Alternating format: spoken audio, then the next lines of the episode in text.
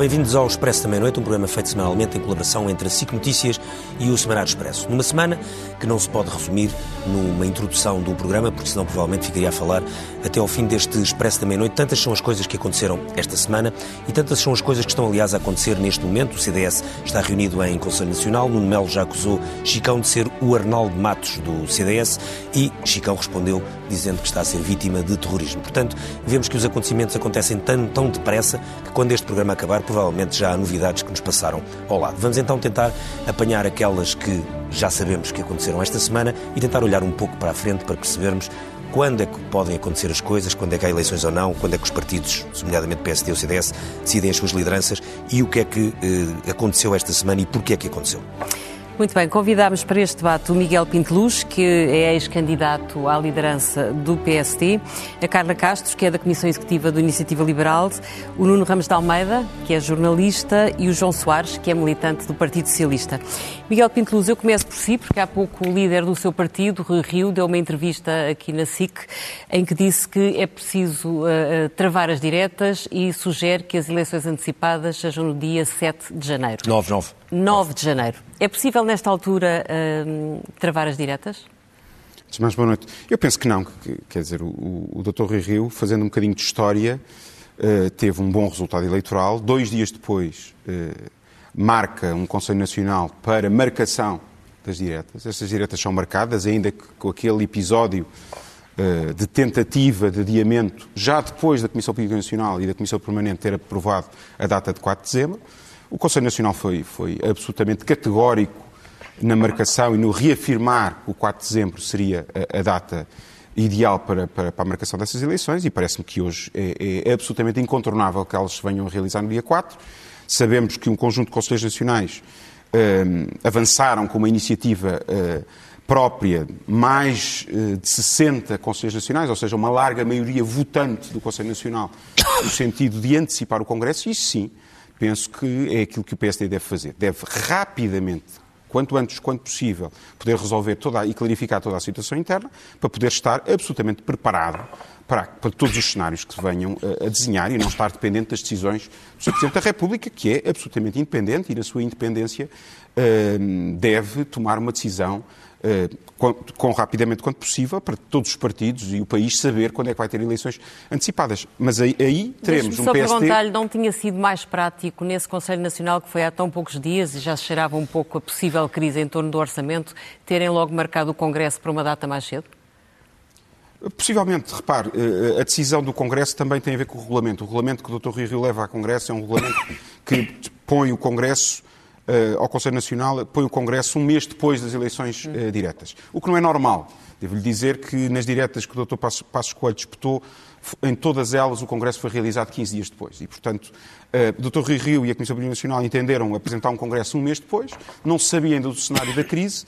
Agora, com o cenário da crise, estes Conselhos Nacionais, e bem, numa atitude responsável, vêm impedir ao Dr. Paulo Mota Pinto, que até agora não, não deu qualquer resposta, uh, à antecipação de um Conselho Nacional para poder redefinir esse regulamento eleitoral, podendo antecipar o Congresso. Parece me só perguntar normal. uma coisa, Miguel Pinto Luz, para quem está de fora, uh, apesar de se perceber a lógica de quem não concorda com o Rio Rio, também se percebe um pouco o que é que ele quer, ou seja, uhum. que é uh, o partido tem, tem, tem que ir para eleições muito depressa, eleições legislativas, podem ser marcadas com alguma rapidez, e de repente estar a disputar liderança nesta fase pode não ser inteligente porque não mostra união para quem está para fora, para os seus eleitores, porque obviamente vai haver discussão interna, essa discussão normalmente não é muito bonita, provoca sempre alguns estragos e isso pode não ser bom para o eleitorado potencial, sobretudo para um partido que está a partir de baixo e que precisa de crescer muito para poder ganhar essas eleições. Pois eu penso exatamente o contrário. É uma oportunidade do PSD, precisamente, poder ter uma discussão franca, aberta, a sociedade portuguesa também perceber as diferenças entre os dois candidatos e quase eh, termos umas primárias eh, ao estilo anglo-saxónico de podermos perceber qual é o melhor candidato a Primeiro-Ministro de Portugal. É exatamente o contrário. Vão ser umas, umas diretas atípicas desse ponto de vista. Vamos ter um Congresso absolutamente mediatizado. Será um Congresso onde necessariamente o PSD terá que apresentar já um programa eleitoral para o Governo, terá que preparar e apresentar os seus principais rostos e equipas para essa campanha eleitoral e parece-me exatamente o contrário. Parece-me que é uma oportunidade, outra vez, para o PSD ter um projeto mobilizador e poder ser outra vez uma força maioritária uh, no espectro partidário português. Na sua opinião, qual é a data razoável para as eleições antecipadas? Eu acho que isso é uma decisão do Sr. Presidente da República. Eu penso que hoje os parceiros sociais foram ouvidos, uh, disseram de uma forma muito clara que a pressa aqui pode ser inimiga da razoabilidade e da definição dentro dos partidos, porque eu tenho ouvido um discurso que os, o calendário interno dos partidos não se pode sobrepor aos interesses do país. Eu parece-me parece claro que não há não há democracia sem partidos uhum. e que o Sr. Presidente da República também terá, eh, na, sua, na sua liberdade eh, de análise, terá com certeza este cenário dos partidos CDS, Chega e eh, PSD estarem todos em, em, em, processos eleitorais internos e de clarificação absolutamente necessária. Não chega, eu posso apostar já aqui quem ganha. uh, João Soares, muito surpreendido com o que aconteceu esta quarta-feira no, no, Parlamento, eh, Não, visto uh, com antecedência o que aqui ia acontecer? Sim, surpreendido e sobretudo triste. Eu, eu lamento profundamente. Estava convencido que não voltava a assistir a uma votação conjunta entre partidos da esquerda, no caso o Bloco e o PCP, com os partidos da direita e, sobretudo, para, para, para derrotar um governo do Partido Socialista que tem sido um governo que tem trazido uma esperança à esquerda e tem governado claramente à esquerda e com um orçamento, mas eu não entro nesses detalhes, eh, mas é um orçamento claramente à esquerda.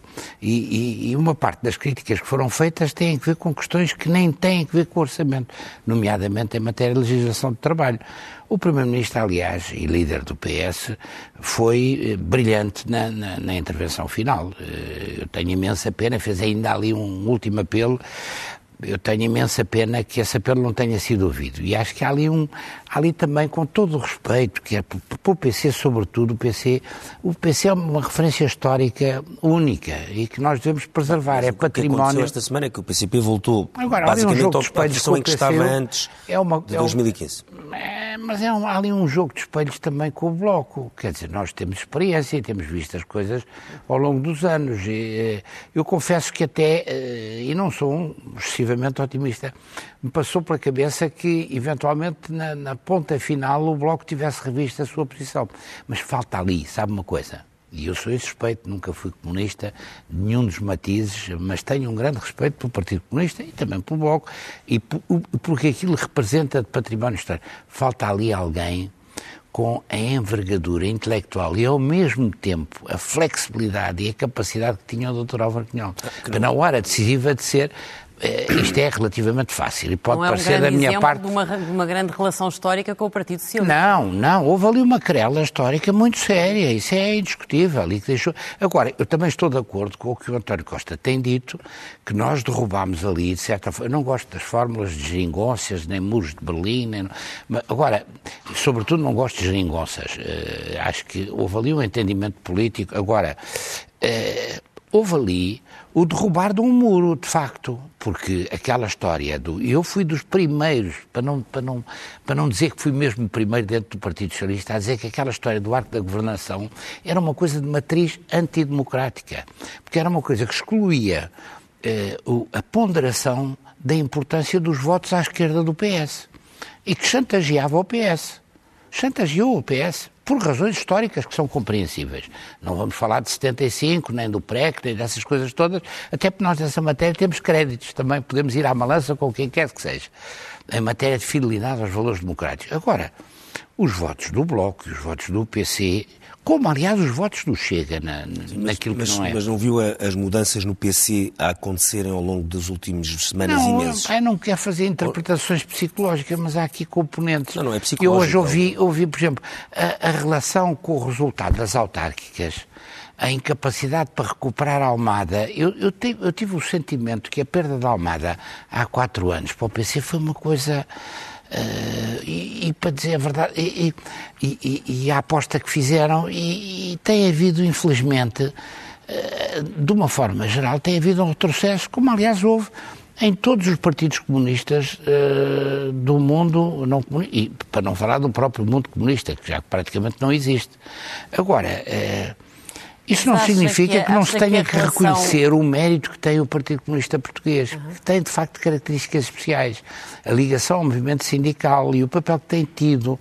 Nós somos o único Partido Comunista que nasce, eu tenho sublinhado isso muitas vezes, mas ninguém se interessa por estes temas. Uhum. Somos o único Partido Comunista que não nasce de uma cisão de esquerda em função de decisões do que viria a ser o Comintern Internacional Comunista e da, da Terceira Internacional, de uma decisão no Partido Socialista, como a generalidade dos partidos comunistas da Europa, incluindo espanhóis e franceses, saíram de uma decisão, mas saiu, digamos, do movimento operário que era influenciado pelos anarcossindicalistas. Portanto, é uma decisão, digamos, de direita Já da... passaram 100 anos, não é? Pois é, mas, mas os 100 anos celebram-se e, e ainda bem que se celebram E e, e deixam matrizes. Doutor João Soares, acha que é possível recuperar a relação entre o PS, o PC e o Bloco Olha, numa, nessa, numa próxima matéria, eu legislatura? nessa matéria cito uma senhora que foi um grande quadro do, do, do PSD, que é a doutora a arquiteta Helena Roseta, que uma vez disse que na política e no amor não se pode dizer nunca. Portanto, a mim não me apanham nessas coisas.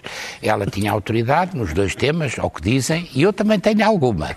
E, portanto, eu não digo nunca. Por regra, não digo nunca, porque as coisas evoluem e, evidentemente, há sempre espaço, há sempre espaço, até para as pessoas que cometeram um erro, reconheceram que cometeram um erro. Eu, eu gostei, por exemplo, do, do Primeiro-Ministro ter dito ao, ao homem da CIP, ao, ao homem da CIP, que é um homem estimável, peço-lhe desculpa, nós fizemos. Eu muitas vezes pedi desculpa e espero ainda pedir durante aqui muitos anos, a questão do erro não parece que seja. quando cometeram um erro. Não, parece que nem o Bloco nem o PC olhem para isto como um erro, mesmo que venha a ter Você resultados. tem mais informações que eu, Ricardo. Mas Não, eu não. acho, que, eu acho que a grande chave aqui foi o PCP, basicamente. Esta tem sido a minha, a minha posição ao longo das Também eu últimas, acho, das últimas mas eu semanas tenho e não hoje o recomendado nas intervenções que tenho feito a leitura dos clássicos, nomeadamente O Rumo à Vitória e uma coisa que se chama é, o radicalismo pequeno-burguês de fachada socialista. Ainda no outro dia estive num debate com o gente do PC e disse vocês têm lá, e é uma boa edição das edições Avante, se não tiverem, Amanhã eu ofereço um exemplar a cada um. Às edições avante.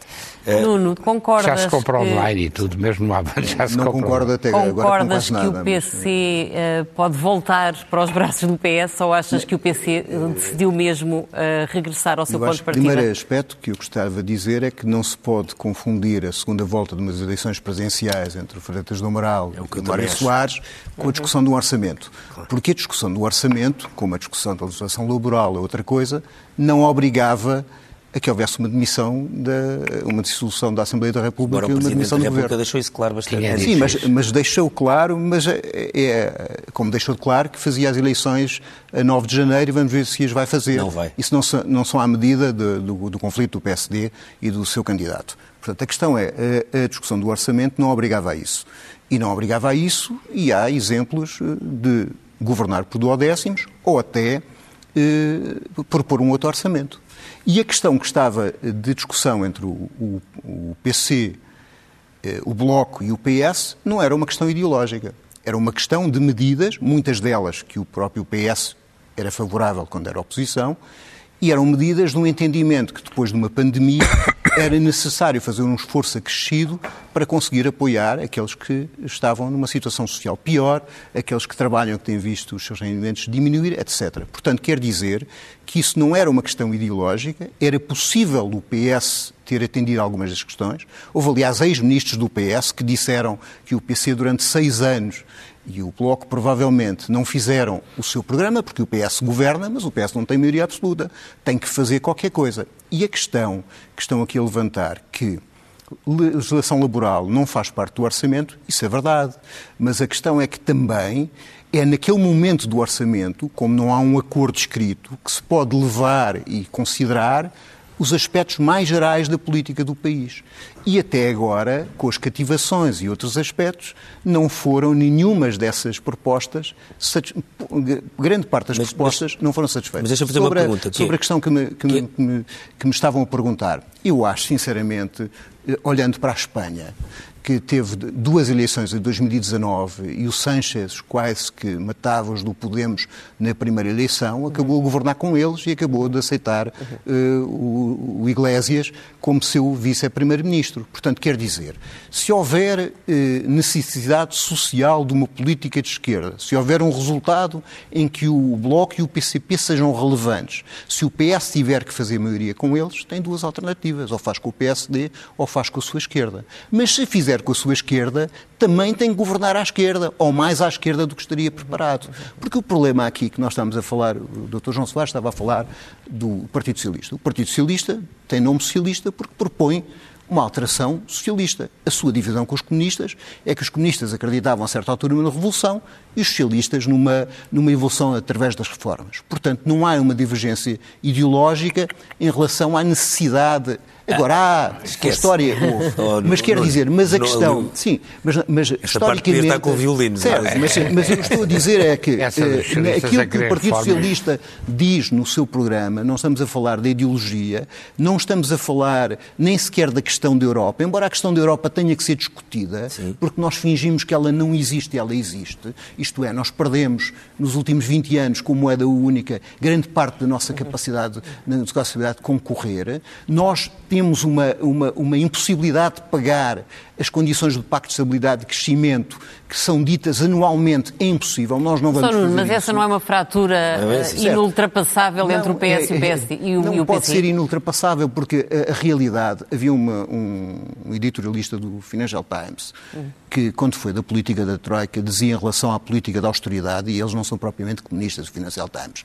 Não sei se têm ideia, mas não é propriamente o Pravda, o antigo Pravda. E ele dizia que aquela austeridade eh, era uma situação que o rei eh, chega a um condenado à morte e diz assim: Você, se me ensinar o cavalo a falar inglês, eh, eu perdoo. E o condenado pensa: Ah, eu posso, o rei pode morrer, eu posso fugir e até o cavalo pode falar inglês. Pronto, a questão de, de, das condições europeias é que dificilmente o, o, cavalo vai falar inglês. Mas Portanto, as eleições questão... são daqui a três meses. É, Achas é, crível que se não, o PS ganhar as legislativas, uh, manda às urtigas Costa, o, primeiro acho, o pacto do acho, euro? Eu acho, não, mas eu não acho que, eu não estou a dizer que mandar às urtigas. Estou a dizer é que uma questão que é impossível de resolver tem que ser discutida democraticamente pela sociedade. E um partido, e dois partidos que têm um programa sobre esse assunto, têm o direito a, a, a discutir Já, isso. Mas não era isso que estava a ser discutido. E sobre a questão de se há ou não futuros entendimentos à esquerda, isso depende também do Partido Socialista e dos outros partidos. O António Costa hoje, desculpem, o António, o Primeiro-Ministro hoje disse que era possível haver uma, uma nova geringonça.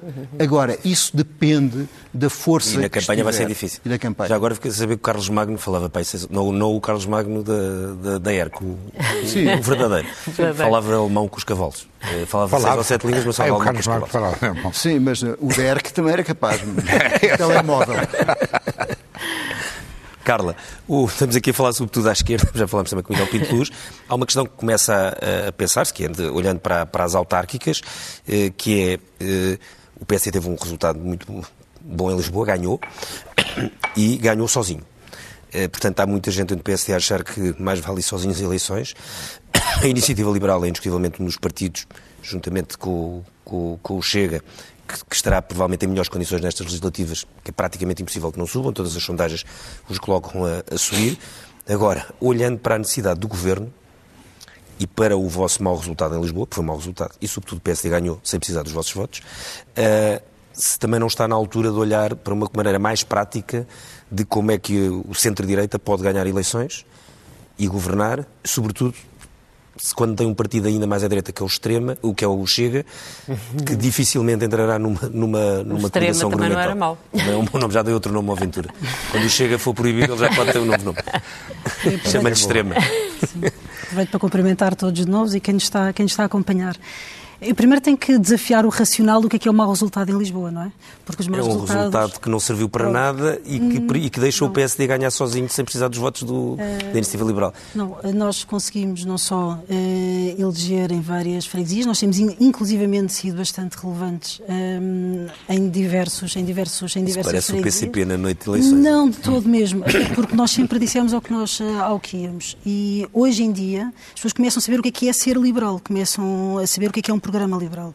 E nós não nos podíamos e não nos podemos anular a imiscuir dentro de um, de um programa em que claramente. Então, numa fase em que preferem ir a votos sozinhos para mostrar a vossa identidade? Nós temos que nos afirmar com a nossa identidade, mostrar nas nossas diferenças o que somos, como somos, porque nós temos uma identidade muito clara de uh, liberalismo económico, de defesa das liberdades individuais, de políticas concretas de crescimento e, portanto, é importante nós afirmarmos este, esta, que não inviabiliza outros entendimentos e, portanto, há espaço, obviamente, para para a questão é crescermos nós e se crescermos vocês juntos. também não estão com isso, com essa vossa, enfim, querer essa necessidade ou vontade de sublinhar a vossa identidade, que é natural num partido Sim.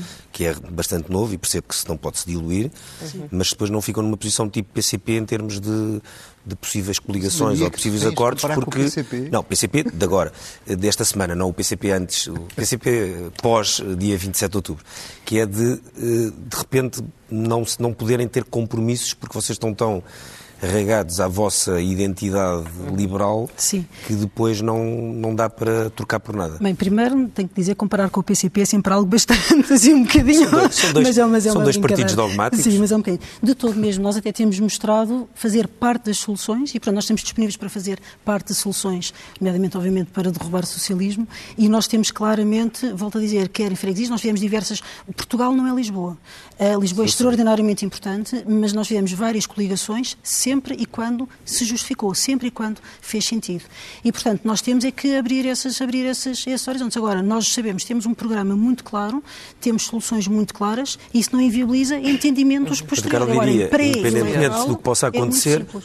O seu, a sua, na palpite, a sua, a sua primeira inclinação é de que a iniciativa liberal deve ir sozinha a ele- a eleições. Ah, claramente, mas esta tem, esta Uhum. tem sido a nossa, tem sido a nossa, nossa marca e nós, inclusivamente para estas legislativas, já fomos claríssimos, temos afirmado isso. Mesmo que de nós- repente agora as sondagens, embora as sondagens agora não estão propriamente em alta, mas se as sondagens em dezembro mostrarem que uma coligação PSD, CDS e L poderia eventualmente, imaginemos que poderia, algumas sondagens, chegar à maioria absoluta. Eu, eu acho que nós temos mostrado várias coisas. E que separados não chegavam, porque o método onde, como sabe, favorece coligações. Eu acho que nós, eu acho que nós eh, temos mostrado ao longo destes dois anos várias coisas, nomeadamente coerência, consistência, eh, que nós estamos num caminho eh, em que não estamos a, lugar- a trocar por eh, lugares de curto prazo e, portanto, faz-nos sentido nós, volto a dizer, independentemente de depois haver entendimentos no futuro, nós temos o nosso programa e as nossas matrizes, os nossos valores para afirmar. Não significa que sejamos dogmáticos. De longe, nós estamos disponíveis para fazer pontos, obviamente. Se tivermos, vamos continuar. Dogmáticos vamos fui eu que continuar.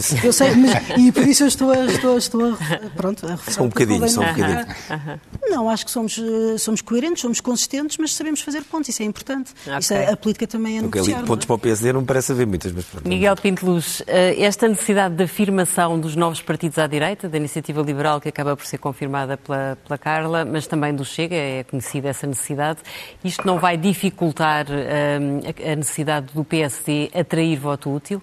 Vocês vão defender coligações pré-eleitorais, na sua opinião, ou, ou vão tentar mobilizar o voto útil, apesar destas dificuldades de afirmação dos, dos outros partidos de direita? Eu penso que o PSD deve ir eh, sozinho a eleições. Mas só comentar o que a Carla disse é que nós, no processo autárquico, estamos a falar de um cenário absolutamente diferente do processo nacional. É que nas autarquias, quem tem mais um voto lidera a autarquia. Lidera. E, portanto, a Iniciativa Liberal, obje- objetivamente, colocou em causa a possibilidade de uma vitória em Lisboa. Por acaso não aconteceu, e bem, e Carlos Moedas hoje é o Presidente da Câmara de Lisboa. E, portanto, a opção da Iniciativa Liberal podia ter posto em causa esse cenário. No cenário nacional é diferente e, portanto, ao contrário do que o Ricardo diz, o método Tonto nem sempre beneficia. Portanto, na, na prima- na primeira, na primeira maioria de Passos Coelho, não, não é verdade. Eh, depende, depende dos resultados e, e- e- e- e como, é, que- como é que é a distribuição. Que têm mais costumam ter ma- Não, mais costu- facilidade. depende, depende. Posso arranjar vários cenários matemáticos que assim não é. E, portanto, a primeira maioria... Se a- a esmagarem primeira- em Porto Alegre, nunca levam mais que dois deputados. Claro, Mas se é esmagarem é em isso- Lisboa, é isso que eu ia podem levar explicar. mais 20 deputados. Era, era isso que eu ia explicar. É que Sei nós- também, eu é sei que- isso, eu não é que preciso- esmagar- É que o esmagar em Lisboa é difícil e, portanto, Bem. ah, e, portanto, esse é que é o problema. É que nós temos vários distritos e, portanto, a, conju- a- a- a arquitetura tem que ser feita, feita essa análise a nível nacional. Dizer só o seguinte, Passos Coelho com Paulo Portas não fizeram coligação na, na- na primeira legislatura e garantiram uma maioria. Portanto, eu acho até saudável que a iniciativa ganhe o seu espaço, que o CDS ganhe o seu espaço, reconquiste o espaço, que está absolutamente eh, a desaparecer, eh, eh, e que o PSD volte a ter uma dinâmica própria. E, portanto, e penso que poderemos encontrar formas de entendimento posterior às eleições legislativas para poder ter ganho de causa nu- numa governação diferente eh, em fevereiro próximo. Fazer só um comentário em relação àquilo que disseram, que é eh, em relação ao chumbo do orçamento, que não, acabei por não comentar. Eu penso que, que, que não estamos aqui, eh, eh, porque é que eu entendo que, que é difícil haver entendimento a seguir. Porque eu penso que António Costa, eh, aliás, no tal discurso que o João eh, eh, intitula brilhante, porque de facto foi muito bem estruturado do ponto de vista político, eh, António Costa passou os recados todos, explicou porque é que fez a geringonça eh, e também teve a oportunidade de explicar que já antecipava este cenário desde junho. Desde logo, quando apresentou o PRR e percebeu que o país ia crescer a um valor acima uh, da média europeia e onde ia ter, de facto, capacidade de investimento. E, portanto, ele antecipou isso e reforçou com o resultado autárquico, porque o PC absolutamente foi quase uh, uh, escorraçado de uma série de bastiões e, portanto, ele sabia que isso ia acontecer. E, portanto, eu, a pergunta que se coloca é, são duas. António Costa apresenta um orçamento que sabia que não era aceito à partida. O primeiro orçamento não era aceito à partida. Aliás, eu intitulei o primeiro orçamento o orçamento de Pedro Nuno Santos, porque foi quase uma guerra interna e foi uma desautorização uh, de João Leão uh, à vista de todos. E depois, a seguir, faz uma coreografia de um início de, uh, de, de negociações, porque o orçamento estava a ser negociado há meses. O, o orçamento que é apresentado já se sabia que nem o Bloco nem o PC o aceitavam. E, portanto, esta vontade de namorar, esta vontade de casar, já não existia. E, portanto, eu penso claramente, ou estou convicto disto depois dos, dos últimos acontecimentos, que António Costa preparou este cenário. Porquê? Precisamente pela incerteza no centro-direita e que este era o momento, este era o momento, este era o momento de o fazer. Deixe, deixe, António Costa disse-o no, no, Mas isso no, quer discurso, dizer, no está a reconhecer que o é momento é favorável ao Partido Socialista? É isso que está a reconhecer? Que, que? Que o momento é favorável eleitoralmente António Costa ao Partido faz essa Socialista? análise, é natural. Mas qual é a sua? Tem, tem uma liderança no, no, no PSD fraca, uh, tem uma enorme indecisão no CDS, também uma, uma liderança fraca, e, portanto, faz uma análise clara que este uhum. pode ser o momento. Uhum. Vitimizando-se, colocando as culpas no Bloco e no PC, e, portanto, encena todo o processo, apresenta um orçamento que era chumbado logo à partida, começa um, começa um processo de negociação com oh, o Bloco Miguel, e o PC. Há só uma questão aí que não bate certo, que é, em todas as dissoluções, todas, o partido que está no governo a seguir perdeu uh, as eleições. Todas. Primeira, exceção uma, que foi a de Cavaco Silva. Não, é há uma Cavaco. exceção que foi Cavaco É Silva, Cavaco, é. mas que foi que estava na fase ascendente. absoluta. Não, estava na fase- Tá- Não, não, estava na fase ascendente. Não, Cavaco não Silva começa não. a governar em 85 E- e cai em outra 87 coisa que é na dissolução mais É tonta da história. E ganha com maioria absoluta em leva seis 87. anos. Se fosse no fim do ciclo, Não foi só por isso. É a forma da dissolução. O eleitorado eh, eh, percebeu, percepcionou Sim, e escorraçou o PRD. e, e escorraçou. Eu ia-lhe referir isso. E, portanto, é a forma da dissolução. E a forma que ocorre, que ocorre aqui é que o eleitorado pode ou não pode condenar o, o- o PCP e o Bloco. E é nessa aposta que António Costa eh, encenou e coreografou todo e há, este e há uma processo. diferença também de sondagens, não é? Quer dizer, isto é, eu sei que as sondagens andam pela hora da morte, mas a Mais verdade é que as sondagens, se o PSD for separado do CDS e não tiver essa dinâmica, dão ao, ao Partido Socialista uma, uma confortável, não, não é uma maioria Eu absoluta, não- mas eu uma, acho uma, uma maioria. Eu, eu, é se pudesse também dizer alguma coisa, porque eu acho que disseram é aqui coisas que são João erradas do meu Soares ponto de vista. concorda que este é um momento eleitoralmente favorável ao Partido Socialista Não, ou acha que acho que seis anos Eu acho que não é governo nada. Eu é favorável. posso dizer isto Eu acho que é altamente desfavorável. Porque faço parte da Comissão Nacional, Eu da é Comissão desfavorável. Política e tenho falado com as pessoas. Eh, não houve nenhuma premeditação da parte do PS, muito menos por parte do António Costa. E depois fazem-se às vezes umas construções, essa, essa ideia de dizer que este orçamento era de Pedro Nuno Santos, é com aquelas histórias das, das disputas da liderança. Epá, desculpe. Tudo o que Pedro Nuno primeiro, pediu, primeiro é assim, o PSD, ao contrário do que o Miguel disse, o, o, o PSD não teve uma vitória nas eleições autárquicas.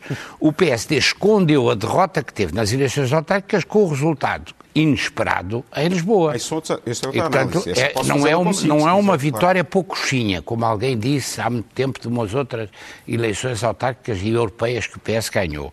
Mas o, o PSD não teve sequer uma vitória. O PSD teve uma vitória em Lisboa inesperada e isso tem que ser restado, eh, como é óbvio. Agora, depois o, o, o, o, o, Nuno Ramos Almeida diz, a diferença é entre a reforma e a revolução. Não, não, Antes isso da eu estava-lhe a ditadura, dizer que durante não é a que a questão ditadura- da, que a questão da Opa, estava não, simplesmente veja. a dizer que a questão do orçamento não, não entrava nas questões ideológicas.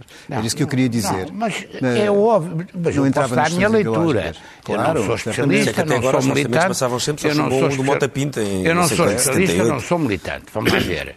Eh, também eh, a- a, questão, do- a questão das presidenciais que você falou, que eu nem sequer me tinha ocorrido citar, eh, Não, mas também dê-me esse exemplo, posso esse exemplo terminar, Cunhal. não, é que é o último, se nós nos sobrepomos todos uns aos outros, pois as pessoas lá em casa não ouvem. É a, a questão da- da- das eleições presidenciais de 86, Soares, Freitas do Amaral, também foi empolada do ponto de vista ideológico, quando no fundo não havia ali nenhum substrato que pudesse pensar-se que havia ali uma ameaça fascista.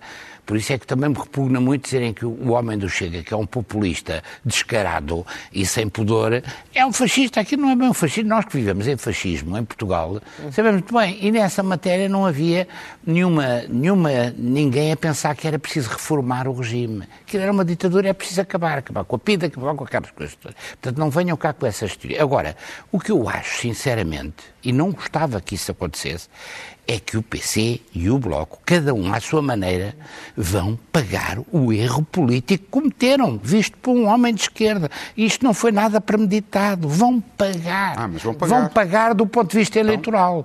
E isso vai nos beneficiar a nós. Ao e eu PS. falar que sim. Ah, então não vai, comigo não vai, para o- é não vai ao contrário do que Eu aconteceu. Mas isto é. Eu, Eu acho que o cenário é por isto. Eu também concordo. Eu acho que o cenário é claramente negativo isto a curto é a prazo. Isto não vai para o Chega, como aconteceu, é por exemplo, na França. É a banlieue, vermelha de Paris, que você conhece bem, eu também conheço bem, as banlieues foram todas para, para a Frente Nacional e para os Le Pens e para os sucedâneos É o dos momento Aqui não vão, cá, não é? aqui não vão, aqui não vão. Felizmente, Miguel, aqui não mas o, representam perigo. o- o candidato E à depois? liderança do PSD, que o Miguel apoia, Paulo Rangel, eh, anunciou a candidatura dizendo que se posiciona para conseguir uma maioria absoluta de 42% a 43%. O seu pessimismo não parece acompanhá-lo neste raciocínio. Almeida Santos fez o mesmo e correu-lhe mal. Sim, sim, É o Almeida Santos e o António Campos, foi o homem que inventou Só faltam cinco. E eu dizia só faltam, faltam, andem na rua, mas você também disse uma outra coisa que é. Não, mas deixe-me só responder aqui à Tá Ângela. Diga, diga, diga. Porque Faz favor. aquilo que eu disse era o motivo pelo qual António Costa tinha chegado onde chegou. E, portanto, não, não disse a minha leitura. Eu tenho a, a mesma leitura que o Ricardo tem. Eu acho, convictamente, que o, que PSD tem a oportunidade nestas eleições de ter ganho de causa. Pode acontecer algo similar ao que aconteceu em Lisboa. Eh, não é bem assim, é um bocado diferente, O é que, eu, diferente. o que eu o que eu frisei foi eu expliquei o racional de António Costa, que ele próprio explicou no discurso de encerramento. Aliás, no discurso é claro isso. É claríssimo No- nisso. no E, discurso portanto, é claro isso. Colocou Podemos vários, dizer- pontuou isso várias vezes. Podemos E, portanto, dizer Você deu uma nas- pimenta que era dizer que aquilo era premeditado e não, Não, foi premeditado. Podemos dizer, nós podemos dizer que pode ter havido uma vontade negocial a certa parte ou de certa parte do PS. Mas, quer dizer, o Carlos César é presidente do partido, quer dizer, no meio de uma negociação, a estar a fazer aquele tipo de, de- de comunicações em redes sociais e ainda por cima mentindo sobre aquilo que estava dentro das negociações e sobre o salário mínimo, coisa que também fez o secretário de Estado do, eh, adjunto do Primeiro-Ministro, portanto tem responsabilidades governativas, não é propriamente para querer um bom resultado. Portanto, eu, não- eu- eu acho que pode ter havido de parte do PS e pode existir de parte do PS a vontade de uma negociação. Agora, aquelas divergências exigiam mais tempo, possibilidade de prolongar a discussão e de provavelmente apresentar um outro orçamento, se o quisessem. Viram também uma oportunidade eleitoral, não é por acaso, que o António Costa diz no discurso antes da votação que quer uma maioria reforçada. Não foi a seguir, foi antes. E que é um Foi homem de antes, esquerda. E que foi um homem de esquerda. é e, esquerda. portanto, E é. portanto, ganhar à que- esquerda. E depois Isso a dizer que alguma estão a Ganhar o espaço Não, mas eu não estou a dizer que ele não é de Não, esquerda vocês, ou de vocês de vêm é com um velho discurso que é Não, não, separar não, o PS Eu não de disse esquerda que do PS direita. Eu não concordo consigo, mas Bem, pronto, estou- a exprimir a Carla, queria dizer uma coisa. Sim, eu gostava de fazer aqui dois ou três pontos é que nós já falámos aqui de lutas partidárias, de interesses partidários, diversas leituras. Que é a parte mais divertida. De lutas, que é claramente a mais divertida. Esquecemos de uma, claro, e este, este é sexta-feira à noite, Aliás, atenção. isto tem Nós sido, temos que nos isto tem divertir. sido um gáudio do ponto de vista de, de E vai política, continuar a vai ser, continuar. calma. Nós temos semanas de, de entretenimento A extraordinário. nossa, a nossa gasolina é essa. Completamente. Nós, no meio disto, esquecemos foi daqui de um, de um pormenor, talvez. É que nós estamos numa fase pós-pandemia, nós estamos na fase em que chega o maior volume de fundos desde sempre e nós estamos claramente com uma conversa extraordinariamente interessante e que todos os dias o faria, mas com problemas entre o estrutural e o conjuntural, nós estamos claramente a olhar para o conjuntural e nós esquecemos de olhar para o país. Nós esquecemos de olhar para o futuro, nós esquecemos de olhar para uma visão do que é que nós, do que é que nós pretendemos. E isso é algo que eu acho que é, é preocupante em vários, em vários sentidos. É preocupante desde já na apreciação que nós fazemos do orçamento, que foi claríssimo que nós dissemos logo, nós fomos os primeiros a dizer isto é um mau orçamento. e é um Vocês já, já, já tinham isso e ele- feito desde o ano passado. Não, não é, não é que nós tínhamos, foi mau. Já está, podem já fazer o discurso. Não, é que o problema é que foi mau, nós vimos em crescendo e vimos com a situação do PRR, PRR e nós, nós estudamos e aplicamos e percebemos perfeitamente o que é que estava a acontecer e com as negociações ainda ficou um pior, ainda ficou um pior orçamento. E a nossa leitura é que, obviamente, ele não traz soluções, não, trouxe, não traz soluções para a saúde, para a educação, para o crescimento, para as empresas. E isto é que nós, nós estamos numa altura em que devíamos estar a projetar uma visão de crescimento e uma visão de soluções para o país e não estamos. Volto a dizer, extraordinariamente interessante, mas as pessoas, o votante, o, eleitor que quer os seus problemas resolvidos, quer, quer chegar a um hospital e não ter as, as, as filas de espera, não ficar num corredor, quer uma escola mas como deve ser. no orçamento, isso, não é? Não, não foi. Não foi, foi. Não, e não foram ah. com soluções como deve ser. Foram mais rigidez, são, são mais soluções como deve ser, na sua opinião. Isto é, quem claro. diz que deve haver um apoio uh, ao Serviço Nacional de Saúde está a discutir de uma perspectiva. Quem diz que deve passar tudo aos privados está a discutir de outra perspectiva. E, portanto, não deixa de ser uma discussão sobre o país. Agora, o país, não, o único que existe não é da iniciativa liberal. Uhum. Temos várias visões de país. E elas Aqui eu dou-lhe razão a ele, ó Carla. Não Mas vai ser, vai ser um grande combate da direita. Quem fez o Serviço Nacional de Saúde foi o Partido Socialista, com o apoio do voto do Partido Socialista. Mas é que não há sobre isso a menor dúvida. O doutor Rio, no outro dia, também disse umas coisas que são imprecisões do ponto de vista histórico. Não vale a pena citar, que metem elementos da minha família, não quero estar aí, mas saúde... também disse que tinham, quem tinha feito o Serviço Nacional de Saúde era o PSD, era o PSD, não, votou é, é contra não, o Serviço Nacional Não, só que depois é um governo do PSD. Está bem, está bem, está bem. Que implementa e é preciso ter essa, ter essa verdade. Está bem, não, está bem, é um pequeno grande problema. Quem fez o 25 de Abril não foram os militares. E depois outra, depois outra situação, a questão do, do bicho-papão, da privatização, isso é uma coisa que, quer dizer, já devia estar, já devia estar ultrapassado. E nós não podemos dizer, sinceramente, com uma cara séria, que a saúde, que o SNS está bem. E não é de hoje, não é de ontem, não é de há um ano. Não está, e não é de há vários. Não e não, foi, não foram os liberais que degradaram a saúde, ah, nem não foi garantidamente, nem foram os liberais que degradaram a educação, para o, para nem o crescimento não é degradar a saúde. Não, não é. E mais, nós não somos um país Eu no outro dia estive num hospital não, durante as só, deixa só Nós não somos um país rico. Nós, nós temos rede, uma rede privada, uma rede pública, rede certo. social. Nós damos ao luxo de deixar que podemos prescindir de oferta, podemos ter pessoas à espera meses a fio por consultas e por, e por cirurgias, enquanto que alguns têm poder de escolha e outros não têm poder de escolha, mas nós achamos que estamos ao, lixo, ao luxo de prescindir disso. Problema... Isto daria um programa inteiro só sobre este, só sobre este tema. Agora, mas coisa nenhuma, Carla, isso é injusto. Eu estive num hospital em que os diretores disseram uma seguinte questão, que é, eles formam especialistas, só o público forma especialistas, uhum. e no dia seguinte os especialistas são contratados para o privado. Mas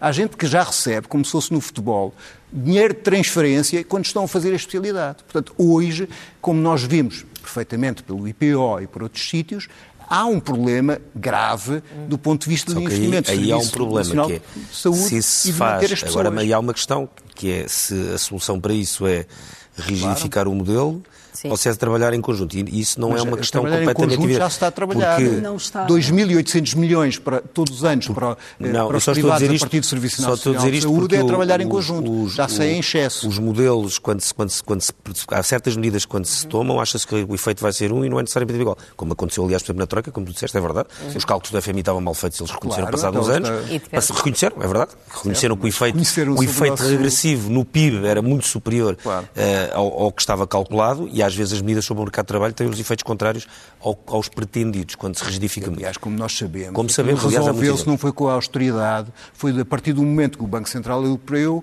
disse que era prestamista de última instância e comprava a dívida, Sim. não é? Não se resolveu por nenhuma parte uh, arte mágica de andar a cortar as pernas e de andar a despedir pessoas, porque isso só teve um efeito recessivo, porque as desvalorizações internas não funcionam. Uhum, uhum.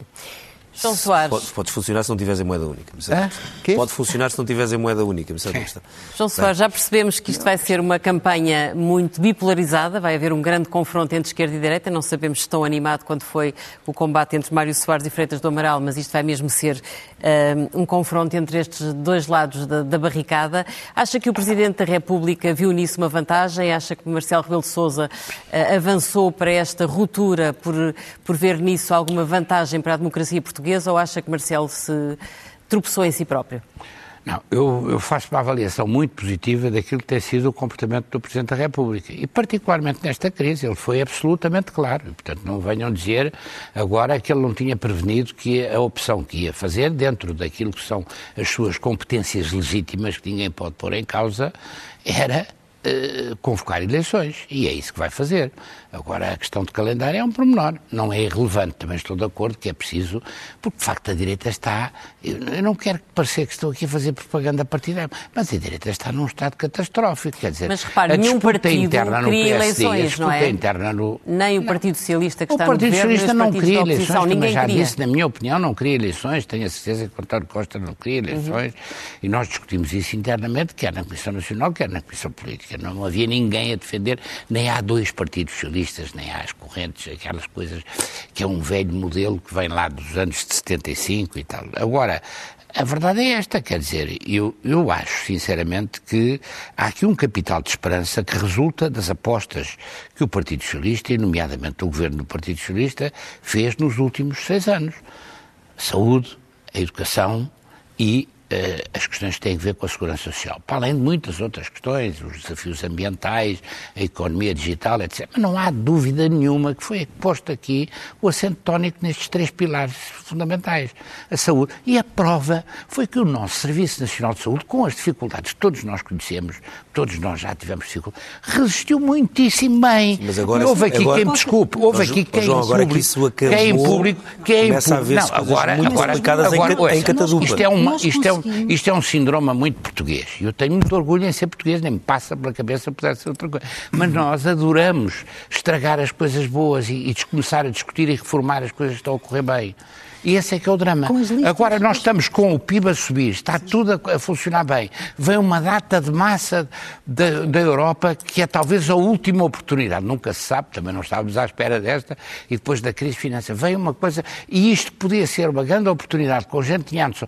Há erros, claro que há erros. O António Costa já devia ter reformado o governo, devia ter feito um governo mais pequeno, devia ter acabado com. Agora, o sentido geral do que se fez é fantástico. Só não vê quem não quiser ver. Eu acho que o efeito de não é uma questão E o de não Presidente querer esteve ver. muito bem. O Presidente esteve muito bem.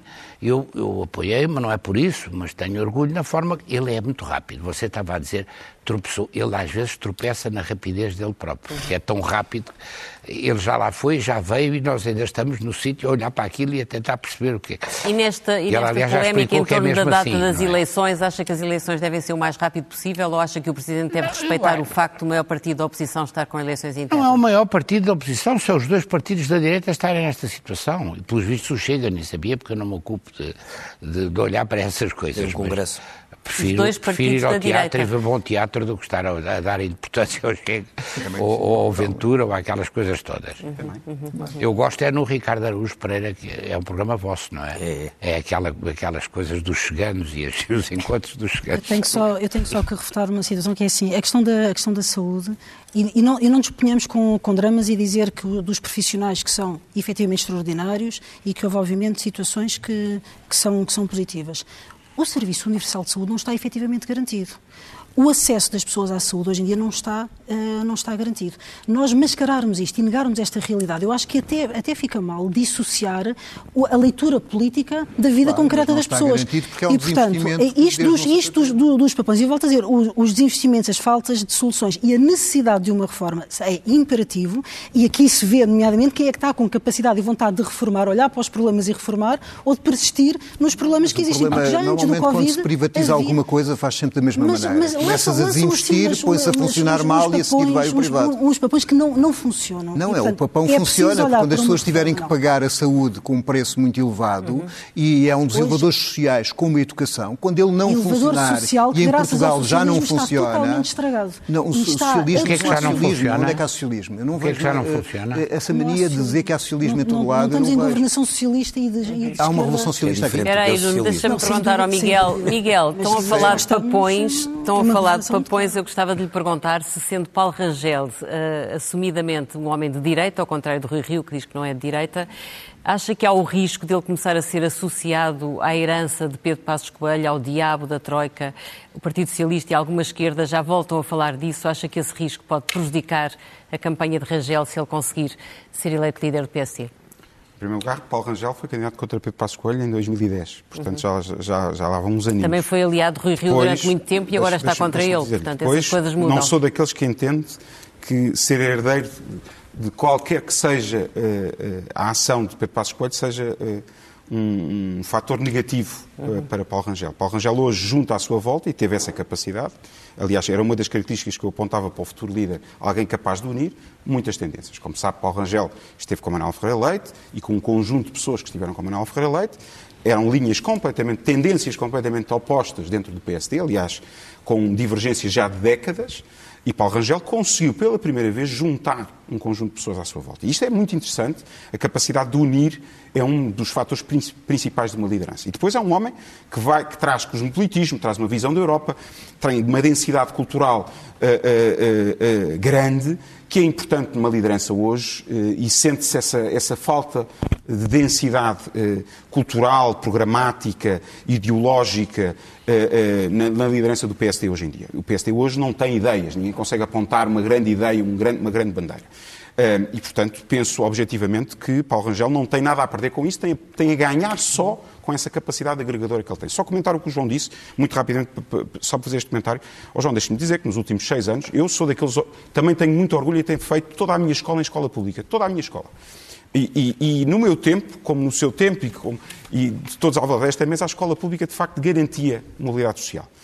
A tal aposta à paixão na educação, hoje, uh, manifestamente, devo-lhe dizer que a escola pública hoje deixa muitas dúvidas sobre a garantia da igualdade de oportunidades para todas as crianças. Uh, quando estou a falar da saúde, falo da mesma, da, da, da mesma situação. E, portanto, aquilo que o Nuno diz, uh, acredito que temos que pensar os modelos, mas acredito que muito mais no modelo sinérgico, onde a iniciativa privada e algo que se fala pouco, que é o terceiro setor, as IPSS, as misericórdias, que também oferecem cuidados de saúde, é nesta sinergia. E de educação também. E, e de educação também. Uhum. É nesta sinergia entre um terceiro setor vivo, que o 25 de Abril também trouxe, e os últimos 40 anos, criou um, um terceiro setor com muita vivacidade, mas também um setor privado, onde a iniciativa privada possa também ter a sua atividade, e um Estado regulador, sério, capaz de oferecer esses serviços. E nos últimos seis anos, manifestamente, João, não foi isso que assistimos. Eu gostava de acrescentar que aquilo nós temos que nos centrar, nós temos que nos centrar nos objetivos. Na saúde é garantir o acesso. Uh, na educação é garantir uh, igualdade de oportunidades, é ter garantias de elevador social. Nós temos, estávamos a falar do elevador social estragado. Em Portugal demora-se cinco gerações, em média, para sair para conseguir ascender de uma baixa classe social para outra, quando que outros países da Europa demoramos duas. Ou seja, os avós não podem ver os seus netos a mudar, a mudar de, de, de, classe social. E, portanto, nós claramente temos que inverter, esta, temos que inverter estas, estas regras e temos que olhar para reformas integracionistas em que olhem não com o estigma se é público, se é privado, ou se o bicho-papão se é privatizar, mas não é. Qual é que é o objetivo que serve o cidadão? E há um conjunto de oferta de escolas que não interessa se são públicas ou são privadas, de, de saúde, se não não interessa é público, se é privado, o que interessa é o cidadão vai escolher a sua liberdade de escolha onde é que quer ser servido, em que escola, em que quer ter os seus filhos a ser ensinados, com que projetos educativos, com que autonomias, com descentralização e olharmos para as coisas. Se nós nos negarmos... E quem paga isso é o Estado, não é? E é o contribuinte. Se nós nos negarmos, é? se nós nos negarmos à capacidade de perceber aquilo que está mal e de capacidade reformista, nós estamos a negar claramente a capacidade de evoluir o país. Nós reconhecemos, nós reconhecemos as dificuldades e os erros, alguns que têm sido cometidos, mas o sentido é positivo e só não vê quem não tenha a noção de como é que o país evoluiu nos últimos anos. E, sobretudo, o contraste entre que foi aquilo que foi o poder da direita independentemente das pessoas e com todo o respeito pelo Pedro Passos Coelho, pelas pessoas que estiveram com ele, mas quer dizer... 20 anos de só, só se não houver memória, só, só se não houver memória. 20 anos de São 20 anos de Qual? 20 anos de estagnação. Olha os resultados económicos, olha os resultados sociais, olha a forma como... Olha a forma como... Nós fomos os pioneiros no processo de vacinação. Bem, vamos a, temos que ir às primeiras páginas do, primeiras páginas do Expresso. Agora um bocadinho de ordem, vá. Vamos a... se calhar. Vamos Vamos à parte final do, do Expresso uh, da meia-noite, com as, as, páginas, as primeiras páginas dos cadernos do Expresso, que já estão disponíveis desde as 11 uh, para os assinantes digitais. Amanhã de manhã está nas bancas. O Expresso voltou uh, aos sábados com o fim declarado da, da pandemia. pandemia. e na capa da revista, a fotografia de Simone Biles, insustentável dor de Simone Biles, um perfil da ginasta norte-americana. na primeira página da Economia. Eh, o título é eh, Leilão do SICG traz à venda da Altice Portugal. Os interessados na operadora portuguesa querem saber como fica o mercado antes de comprar, para perceber quanto é que vale a Altice, que também vai ser vendida e que decorre da, antiga Portugal Telecom, foi comprado depois pela Altice, empresa francesa pertencente ao milionário Patrice Daí.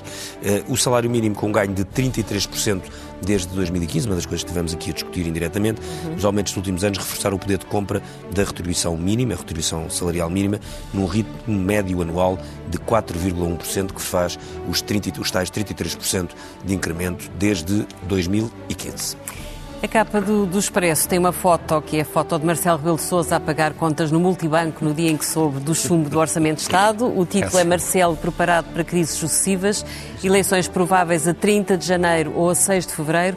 O Presidente já não exclui acordos escritos e Costa aposta tudo em reforço eleitoral, enquanto Pedro Nuno se mantém à espreita. O salário mínimo foi decisivo para o PC. Catarina Martins dá uma entrevista ao Expresso em que diz que agora já não interessa fazer a autópsia. António Costa ainda tenta um aumento extra extra das pensões em janeiro. Temos uma entrevista com o Bispo de Setúbal que diz não ter medo de enfrentar os abusos. Temos também uma, um perfil de Henrique Zemmour, o novo rosto da extrema-direita em França, e uma notícia de que a PSP está a vigiar 60 gangues juvenis na cidade de Lisboa. Termina aqui o Expresso da Meia-Noite. Nós voltamos na próxima semana, mas vá-nos acompanhando uh, todos os dias, porque isto não param de acontecer coisas. e uh, já a seguir, ao Expresso da Meia-Noite, temos aquele programa cujo nome estamos legalmente impedidos de dizer, que trará seguramente uma, uma, uma visão ainda mais divertida da que tentámos ter aqui sobre estes fantásticos acontecimentos dos últimos dias. Boa noite.